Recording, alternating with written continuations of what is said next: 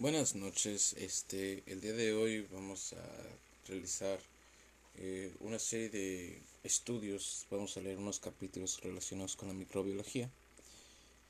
Eh, este episodio, si algún día lo escuchan, se lo quiero dedicar a mi grupo de estudios, el grupo de estudio más vergas eh, de la Facultad de Medicina y Psicología de UABC, la Universidad Autónoma de California, en Otay.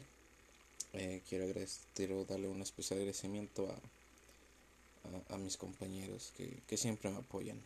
Entonces vamos a empezar. espero que esto sirva de apoyo para los estudios próximos.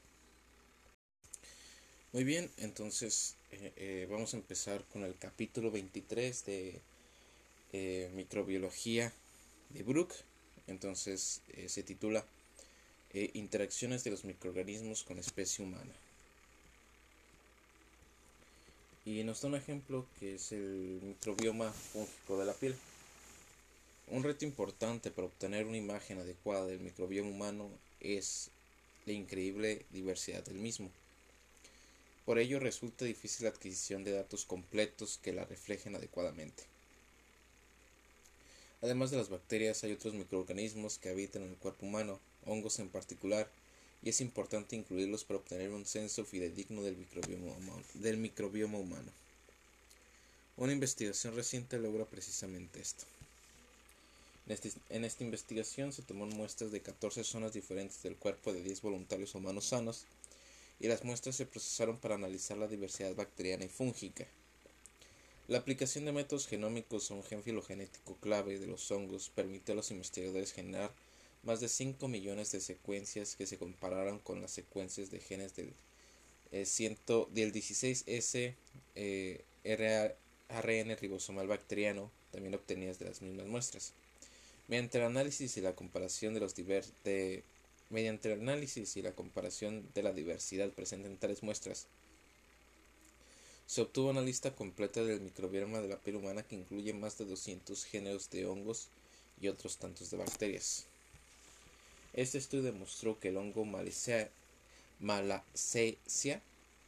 estaba presente en, todas las zonas del cuerpo y era el género predominante en todas estas, excepto en los pies. Esta última zona tenía una alta diversidad fúngica, pero una diversidad bacteriana relativamente baja. En general, la diversidad fúngica se correlacionaba con cada parte del cuerpo, siendo precisamente la zona de los pies la de mayor diversidad. La diversidad bacteriana, en cambio, dependía más de la fisiología de las zonas de la piel, húmeda, seca u oleosa, como veremos más adelante en este capítulo. Entender completamente la función de la piel en la salud y la enfermedad precisa de la comprensión de la biología de la microbiota de la piel normal, incluidos los hongos, el papel de la microbiota normal en la protección contra enfermedades y los mecanismos por los que el sistema inmunitario aprende a tolerarla son temas importantes en este campo y deben seguir siendo investigados en el futuro. E, esto fue parte de la introducción. Eh, los seres humanos poseen una extensa población de microorganismos que influyen que incluyen grandes números de bacterias y hongos distribuidos en la piel y en las membranas mucosas que recubren la boca, el intestino y el aparato genitourinario.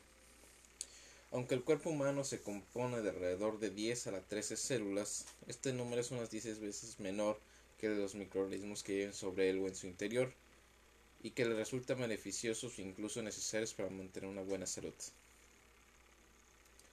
Los microorganismos llamados patógenos pueden invadir, infectar y dañar el cuerpo humano empleando estructuras de fijación, factores de crecimiento, enzimas y toxinas para acceder y dañar a los tejidos.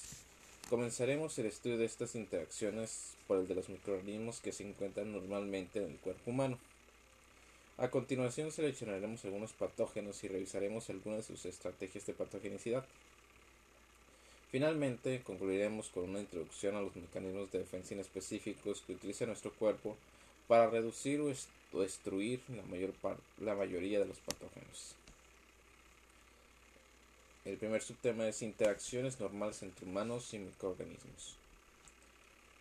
Durante las actividades diarias habituales, el cuerpo humano se encuentra en constante exposición a los microorganismos del ambiente. Cientos de especies e innumerables células microbianas individuales crecen sobre el cuerpo humano sano o en su interior. En conjunto, la suma total de tres microorganismos es lo que denominamos microbioma humano. Interacciones beneficiosas entre humanos y microorganismos. La microbiota normal ha desarrollado una relación simbiótica con los mamíferos. Los microorganismos constituyen a la salud y contribuyen a la salud y bienestar de su hospedador, tanto aportando productos microbianos beneficiosos como la vitamina K, como inhibiendo el crecimiento de microorganismos patógenos. A su vez, el hospedador ofrece diferentes microambientes que sustenten el crecimiento microbiano. Esta microbiota normal comienza su existencia en el hospedador en el momento del nacimiento. Colonización. Los mamíferos se desarrollan en el útero, un ambiente estéril, sin ninguna exposición a los microorganismos. La colonización, la colonización, es decir, el crecimiento de un microorganismo después de alcanzar los tejidos del hospedador, comienza durante el parto. Cuando el cuerpo del mamífero es expuesto por, primera por vez primera a los microorganismos. La superficie de la piel es colonizada rápidamente por muchas especies. Del mismo modo, las membranas mucosas de la cavidad bucal y del tubo digestivo adquieren rápidamente microorganismos a través de la alimentación y de la exposición al cuerpo de la madre que, junto con otras fuentes ambientales, inicia la colonización de la piel, la cavidad bucal, las vías respiratorias altas y el tubo digestivo. Diferentes poblaciones de microorganismos colonizan a los individuos de diferentes localidades y en tiempos diferentes. Además, la microbiota normal es muy diversa y puede diferir significativamente entre personas, incluso dentro de una misma población humana. A medida que avancemos, señalaremos los patrones de colonización de determinados grupos de microorganismos que habitan en nichos específicos, debido presumiblemente a su capacidad para acceder al soporte nutricional y metabólico en sitios concretos del cuerpo. Los mamíferos son una buena fuente de nutrientes orgánicos y factores de crecimiento para las bacterias y, además, eh, proporcionan condiciones de pH estable, así como una presión osmótica y temperatura favorables para el crecimiento de microorganismos. Sin embargo, el cuerpo de los mamíferos no ofrece un ambiente uniforme. Cada zona del cuerpo, como la piel, las vías respiratorias y el tubo digestivo, difiere química y físicamente de las demás creando así ambientes selectivos que propician el crecimiento de ciertos microorganismos e impiden el de otros. Ah, los demás eh, impiden el de otros. Por tanto, cada uno de estos ambientes sustenta el crecimiento de una microbiota diversa y exclusiva de aquella zona. Por ejemplo, mientras que la piel es un ambiente relativamente seco que favorece el crecimiento de especies resistentes a la deshidratación, como estafilococos y streptococos gran positivos. El ambiente anóxico del intestino grueso es propio de bacterias anaeróbicas estrictas, como los miembros del genio Bacteroides. La microbiota normal no coloniza los órganos internos, la sangre, la linfa o el sistema nervioso, por lo que el crecimiento de microorganismos en estos ambientes normalmente estériles es indicio de una enfermedad infecciosa grave. Sitios de colonización. La colonización comienza normalmente en las membranas mucosas. Estas están formadas por células epiteliales muy apretadas que están en contacto con el medio externo.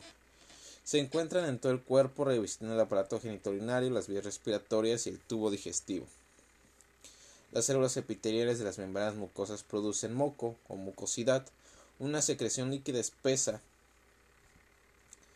que, contiene proteínas y, y glicoproteínas solubles. El moco retiene la humedad e inhibe la fijación microbiana.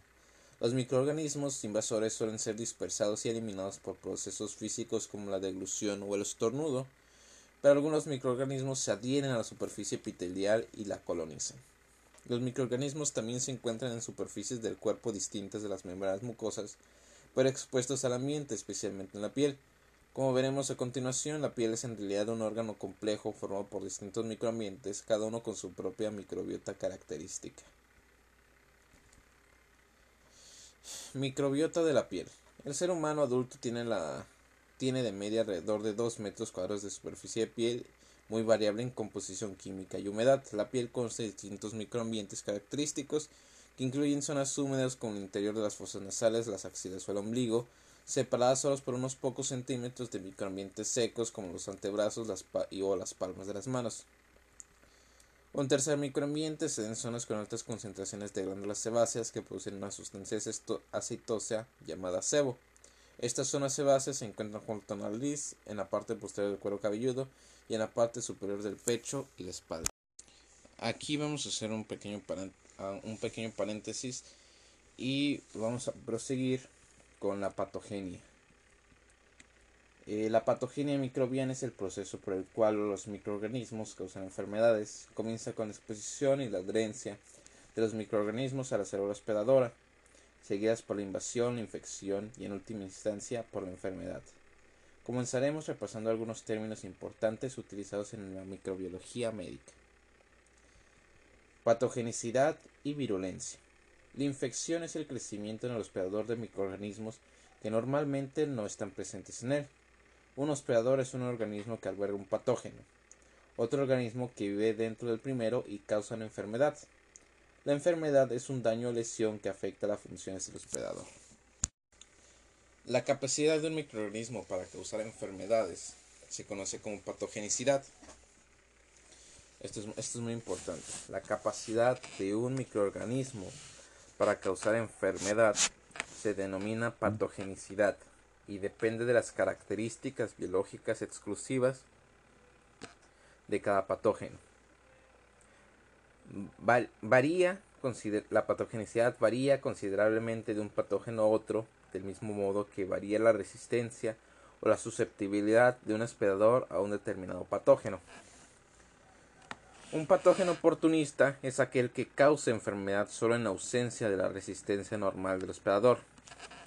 Por ejemplo, Incluso la microbiota normal puede causar infecciones y enfermedades si la resistencia de los hospedadores se ve alterada, como puede ocurrir en enfermedades tales como el cáncer y el síndrome de inmunodeficiencia adquirida. Virulencia. El grado, el grado en el que se manifiesta la patogenicidad se llama virulencia y refleja la capacidad relativa de un patógeno para causar enfermedad. La virulencia es el resultado de las interacciones de hospedador patógeno y es una relación dinámica entre los dos organismos que está influida por las condiciones del patógeno, del hospedador y del ambiente, que cambian continuamente. Ni la, virulencia del patógeno ni la resistencia relativa al hospedador son un factor constante. Mediante estudios experimentales, la virulencia se puede medir como la dosis letal eh, como la dosis eh, letal media, es decir, como el valor de células. Eh, otra vez. Mediante estudios experimentales, la virulencia se puede medir como la dosis letal media, es decir, como el número de células de un patógeno que mata al 50% de los individuos de un grupo experimental. Los patógenos muy virulentos muestran frecuentemente poca diferencia entre el número de células necesarias para matar al 50 y el 100% de un grupo. Para establecer una infección mortal y matar a todos los ratones de una población experimental, por ejemplo, se requieren solamente unas pocas células de una cepa virulenta de Streptococcus pneumoniae. Como, como consecuencia, la dosis letal media de Streptococcus pneumoniae en ratones no es proporcional al número de células administradas y es difícil determinarla con precisión. En cambio, el número de células de un patógeno menos virulento como Salmonella entérica, eh, menos virulento, Salmonella entérica cerobar, eh, necesarias para matar a todos los ratones de la población experimental es aproximadamente 10.000 veces mayor que el de Streptococcus pneumoniae y su dosis letal media es proporcional al número de células patógenas inoculadas en los ratones de prueba. La atenuación. La atenuación es la disminución parcial o total de virulencia de un patógeno. Cuando los patógenos se mantienen en, cultivos de un laboratorio en vez de ser aislados en animales enfermos, a menudo su virulencia disminuye o incluso se pierde por completo. Las cepas que tienen una virulencia reducida o que la han perdido se denominan atenuadas. La atenuación se produce porque las mutaciones no virulentas o débilmente virulentos crecen más rápidamente que las cepas virulentas en los medios de laboratorio, donde la virulencia no tiene ninguna ventaja selectiva. Después de una serie de pases in vitro, estos mutantes resultan por tanto favorecidos. Si un cultivo atenuado se inocula en un animal, el organismo puede recuperar la el, el organismo puede recuperar la virulencia original, especialmente si los pases in vivo se repiten. Pero en muchos casos la pérdida de virulencia es irreversible. No obstante, las cepas atenuadas pueden ser muy valiosas, ya que se utilizan a menudo para la producción de vacunas, especialmente vacunas víricas. Por ejemplo, las vacunas humanas contra el sarampión, las paperas, la rubiola o contra la rabia, en el caso de animales no humanos, utilizan cepas atenuadas de los virus correspondientes. Adherencia. Las bacterias o virus capaces de iniciar una infección de, se adhieren a menudo a las células epiteliales por interacciones específicas entre las moléculas del patógeno y las de los tejidos del hospedador. Además, los patógenos a menudo se adhieren entre sí formando biopelículas. En microbiología médica, la adherencia es la capacidad reforzada de un microorganismo de fijarse a una célula o superficie.